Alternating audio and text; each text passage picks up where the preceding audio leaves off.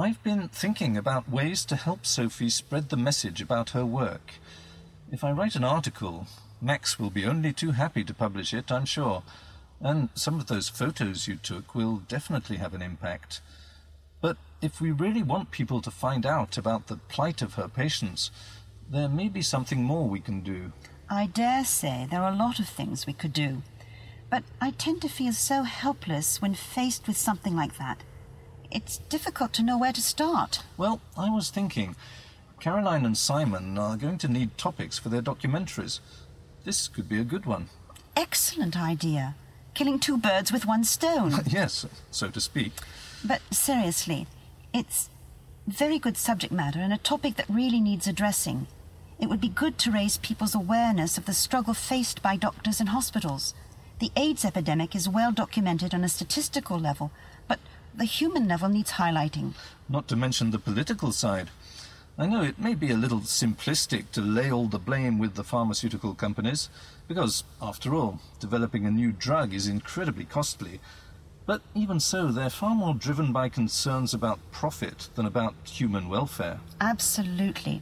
The thing is that medicine is treated as if it was the same as any other commercial product, like shoes or computers or whatever. That seems so unfair when it's human lives that are at risk. Ideally, an international agency should be dealing with it. Uh, if the World Health Organization had the necessary power and funding, a lot more could be achieved. It's a complex topic, I think. In fact, it could make a complete documentary series. But it would be good to start off with the people who matter most, or at least who ought to matter most the victims, the sufferers, in a place like the Kenyatta Hospital.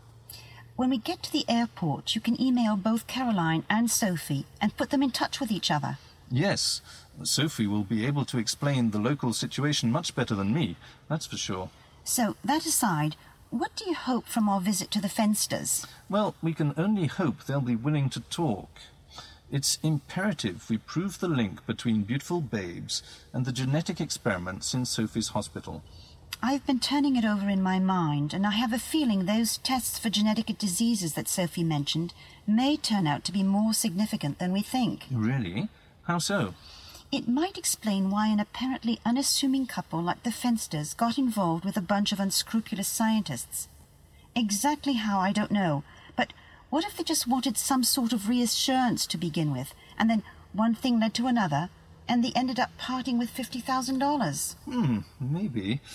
What's certain is that there's something fishy in the way Grüninger and Friedman have been so hard to pin down. But we still have no real proof of anything. We're relying on guesswork. I think we're getting close, though, Tom. I only hope that when we finally reach him, Ben will be safe and sound.